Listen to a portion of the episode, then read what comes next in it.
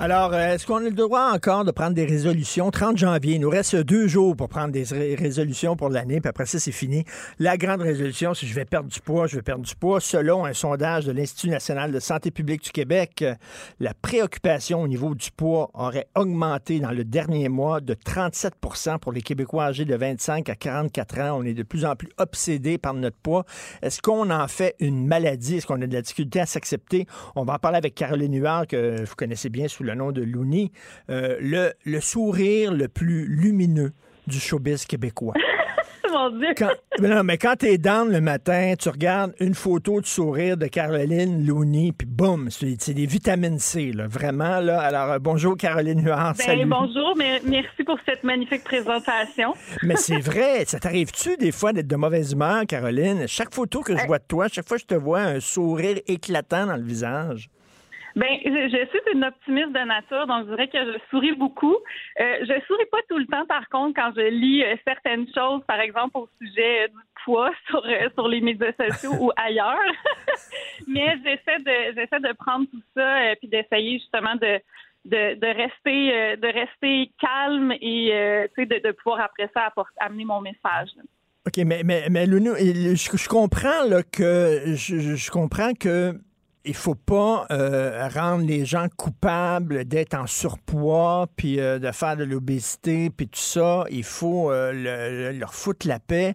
En même temps, est-ce que c'est un service à rendre à quelqu'un en disant reste comme t'es, quelqu'un qui est vraiment en bon point, parce que ça entraîne toutes sortes de maladies en même temps? Moi, j'ai déjà parlé à un médecin qui me dit c'est pas un service à rendre aux gens de, leur dire reste comme ça, t'es belle ou t'es beau comme ça, maigris pas. Et dit non, comme médecin, je me sens dans l'obligation de leur dire de perdre du poids? Ben oui, ben en fait, je dirais que tout ça, toute la conversation, est-ce qu'on a encore le droit de parler de poids? Est-ce qu'on est grossophobe si on est préoccupé par la santé de quelqu'un ou par notre propre santé? Ce sont toutes des, choses qu'on entend beaucoup dans les dernières années parce que je dirais qu'on est en ce moment dans une période de transition au niveau de notre perception collective du poids et de la santé. Ça se traduit même dans les publications officielles. Par exemple, l'Association médicale canadienne a changé ses lignes directrices en 2020 pour dire euh, si vous devez parler de poids avec votre votre patient, votre client, vous, euh, vous devez demander son consentement, puis aborder ça, tenir compte d'un paquet de facteurs. C'est tenir compte, par exemple, est-ce que la personne a une histoire de troubles du comportement alimentaire, de diète à répétition? Est-ce qu'elle est dans une disposition où si je lui dis qu'elle devrait perdre du poids, ou c'est-à-dire faire plus de sport, manger plus de légumes, par exemple, est-ce qu'elle est dans une situation où elle va pouvoir le faire? Est-ce qu'elle a les ressources pour faire ça? Donc ça, du côté de la communauté médicale, c'est là.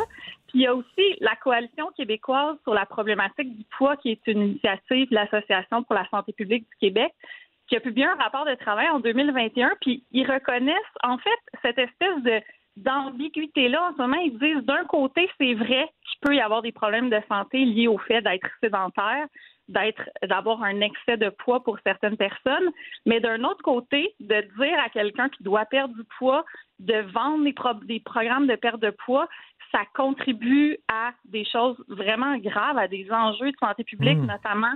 C'est ce qui peut euh, amener des troubles des conduites alimentaires, c'est ce qui amène beaucoup d'insatisfaction corporelle et qui nous rend vulnérables aux troubles alimentaires ou à prendre part à des ben, diètes qui seront peut-être pas bonnes pour nous.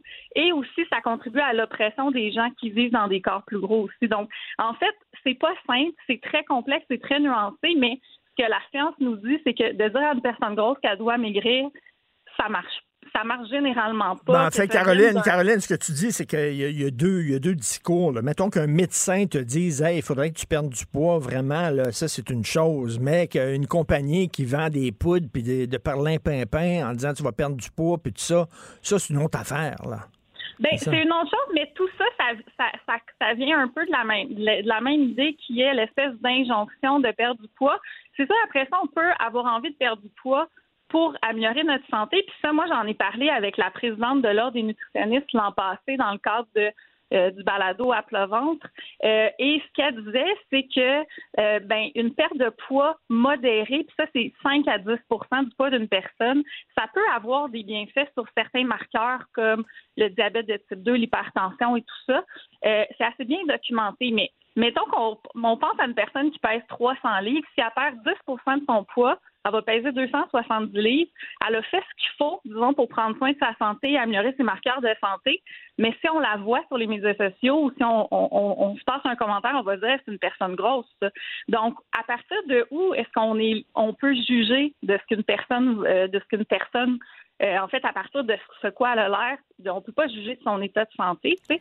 Puis euh, oui, effectivement, ce sont des discussions qui peuvent avoir lieu avec les médecins, mais les médecins aussi, ce qu'on voit, c'est qu'il y a encore malheureusement beaucoup de préjugés négatifs à l'égard du poids, même chez les professionnels de la santé qui va faire qu'ils vont peut-être moins investir. Regarde, euh, je regarde aujourd'hui le Richard Béliveau, c'est un des experts au monde en cancer et en maladie. Il y a une chronique dans le Journal de Montréal. La dégénérescence musculaire, euh, maculaire, une autre maladie liée à l'obésité, une autre maladie liée à l'obésité. Richard Béliveau, j'ai déjà entendu en disant, mais l'obésité, je suis désolé, mais ça entraîne des maladies. Puis si on dit à quelqu'un, là, si on dit à quelqu'un, mm-hmm. il faudrait que tu perdes du poids, parce qu'on l'aime, cette personne-là. On veut pas que cette personne-là soit malade, on veut pas qu'elle meure trop jeune, on veut qu'elle soit bien dans sa peau. C'est un service à rendre à quelqu'un ben, en disant peut-être qu'il faudrait que tu perdes du poids. C'est pas parce qu'on l'aime pas, au contraire. Non, ben, ben non, puis ça vient surtout ça vient souvent d'une très bonne place. Une chose qui est certaine, c'est que juste par l'exercice et l'alimentation, principalement juste par les diètes, il n'y a pas de méthode qui a été démontrée qui est efficace sur plus que 3 à 5 ans.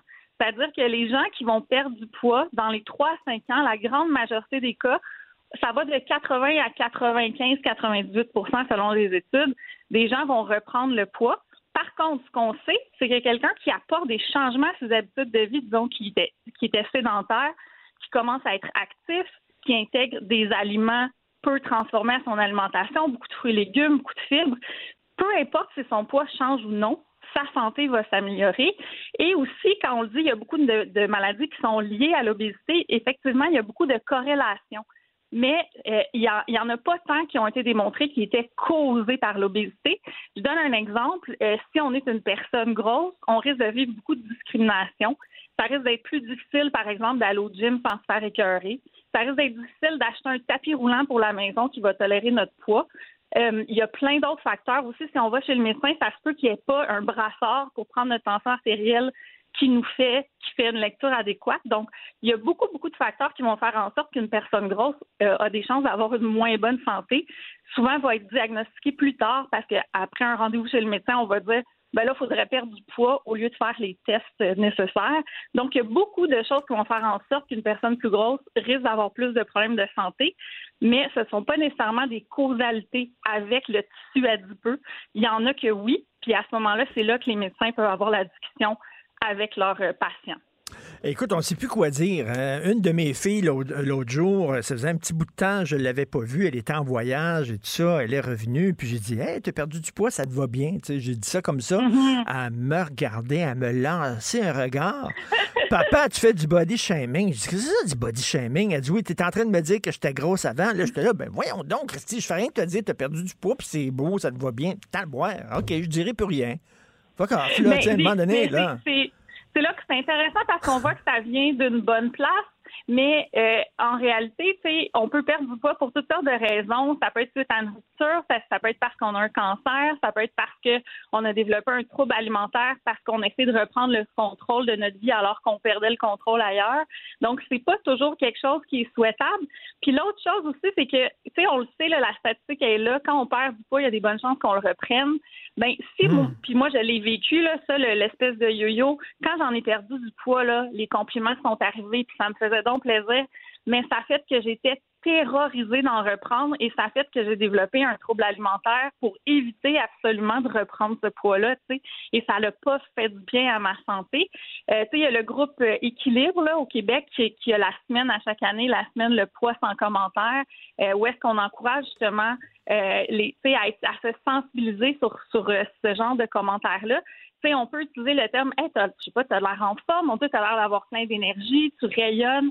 Il y a plein de façons de faire des compliments euh, ou tu sais, quelqu'un qui nous dit, hey, là, je, je, m'entraîne pour un marathon, euh, j'ai plein d'énergie, ça va super bien. Ah, ben super, wow, je suis content pour toi, tu sais. Il y a plein de façons de complimenter les gens sans que ça soit nécessairement. Non, non, écoute, tu regardes des défilés de mode, des fois, avec des mannequins qui pèsent 30 livres mouillés, puis ils ont toute une sale gueule, esprit, là. Ils ont toute la, tu sais, euh, ils, ont, ils ont toute l'air en colère. Je préfère une fille qui est en surpoids avec un beau sourire que, que, que ça. Mais, mais, mais, mais écoute, reste que c'est pas évident quand même parce que d'un côté, effectivement, ça entraîne des maladies. On veut pas non plus rendre les personnes, euh, les personnes euh, responsables de ce qu'elles ont. Écoute, récemment, je suis allé dans un spectacle bénéfice euh, pour un, organisme qui aide les gens à, avoir des chirurgies bariatriques. Là. Bon. Et là, il y avait une femme qui a témoigné sur scène. Elle dit, moi, j'étais très grosse, je ne sortais pas, j'avais honte, etc. Je restais chez moi. J'ai subi une chirurgie bariatrique et maintenant, je suis content, je suis bien, je suis contente, je suis bien dans ma peau. Elle rayonnait. C'est sa décision. On n'a pas à la juger non plus, là. Ah, ben non. Puis, puis une chose qui est certaine, tu sais, puis je l'ai dit, là, on est dans une période de transition. Il y a beaucoup de maladresse quand on est dans des périodes de transition. Il y a beaucoup de choses qui sont pas claires. Il n'y a pas de codes sociaux encore clairs. Mais une chose qui est certaine, c'est que, euh, tu sais, des personnes comme moi qui dénoncent la culture des diètes et la grossophobie, euh, on va aussi défendre beaucoup l'autonomie de chaque personne, l'autonomie corporelle ou le fait d'avoir le droit de, choisir. C'est un peu comme quand on est féministe, on n'est pas contre le fait qu'il y ait des femmes qui choisissent de rester à la maison. Ce qu'on veut, c'est d'être libre. Euh, on veut pouvoir faire des choix pour nous. Moi, personnellement, j'ai absolument rien contre les gens qui choisissent de faire une diète et de perdre du poids. Euh, j'ai de la compassion pour euh, peut-être les motivations qui, les ont amenés à faire ça. Si ça part d'une motivation de dire je m'haïs, euh, je me sens laide, je me sens pas acceptée nulle part, j'ai beaucoup de compassion pour ça. J'ai de l'admiration pour les gens aussi qui décident de prendre leur santé en main en changeant leurs habitudes, que ça ait un impact sur leur poids ou non. C'est parce qu'il y a beaucoup d'athlètes qui sont dans des corps très gros puis qui s'entraînent depuis longtemps, qui mangent bien. Euh, donc, je pense que c'est une conversation qui, qui, hmm. qui, est très nuancée, très émotive. On a tous été blessés par des commentaires de ce genre-là, qu'on soit mince ou gros. si on est mince, on a vécu avec la pression de le rester. Si on est gros, on a possiblement vécu de l'oppression toute notre vie. Donc, c'est une conversation qui est très chargée émotivement. Là, il y a la science qui se mêle à tout ça, la justice sociale. C'est une conversation qui est très complexe. On n'a pas fini d'en parler, je pense, mais l'important, c'est de rester à jour dans la science du poids et de la santé, puis de, de, tenir compte des perspectives des personnes qui sont les plus opprimées là-dedans, qui sont hum. souvent les personnes grosses. Mais tu sais, il y, en a des fois qui disent, oui, c'est parce que j'ai des gros os, ou alors, bon, je suis venu au monde comme ça. Euh, mais tu sais, l'autre jour, je, dans le temps des fêtes, j'allais dans un tout inclus, puis c'est les buffets, puis la bouffe. Il y avait une personne qui était très grosse, mais tu aurais dû voir l'assiette qu'elle avait aussi. Là. Je dire, tabarnouche, que grosse assiette, Il y en a qui sont gros parce qu'ils mangent trop, puis il faut qu'ils changent leurs habitudes alimentaires, mais, mais il y a des gens qui, qui sont gros parce qu'ils mangent beaucoup. Il y a des gens qui mangent beaucoup qui ne sont pas gros. Il y a des gens qui sont gros qui mangent pas beaucoup.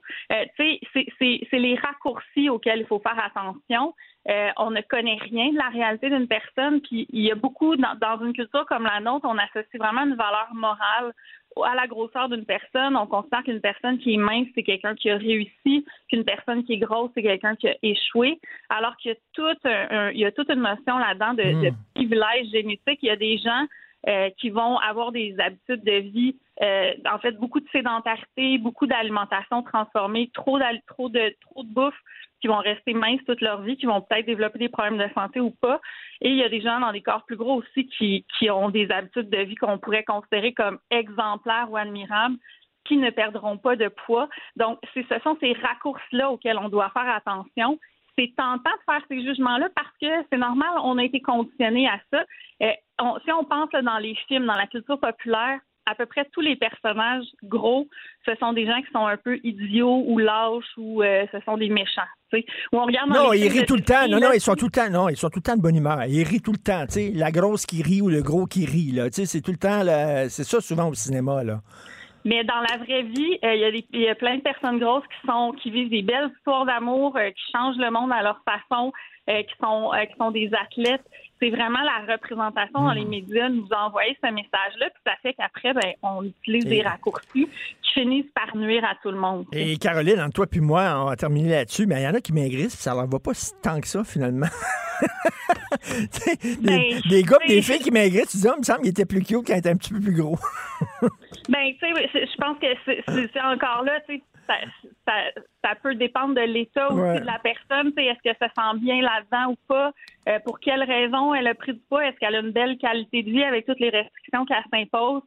Je pense que c'est une conversation, on l'a dit, c'est une conversation qui est complexe, qui est chargée. On pourrait en parler pendant des jours, je pense, puis on n'aurait pas fini. Là. OK, je dirais pas que c'est un gros problème. OK, bon. Euh, Ah, Caroline, non, on, ma- peut- on a le droit d'utiliser le mot gros, là. C'est comme dire grand ou petit, là. C'est pas, c'est rien de mauvais, là. en tout cas, l'important, c'est d'être bien dans sa peau. Et si je vois ton sourire, Caroline, euh, c'est ton cas à toi. Tu es bien dans ta Ben, peau. je- je- je- j'essaie. Merci, Caroline Huard. Looney, on dit Looney, pas Looney, parce que Looney en anglais, ça veut dire un petit peu euh, comme folle, un peu, ou Mais- bizarre. Mais Looney. Looney, en fait, ça vient de mon nom de famille, Huard. Ça vient de la pièce. Un Looney, Ben c'est un, oui. un Huard, là. La pièce d'un dollar, ça vient de là. C'est mon adresse courriel au cégep. Ça me suit depuis ce temps-là. Donc, Car- Caroline Huard, merci beaucoup, Looney. Bonne journée. merci beaucoup. Au Salut, revoir. bye.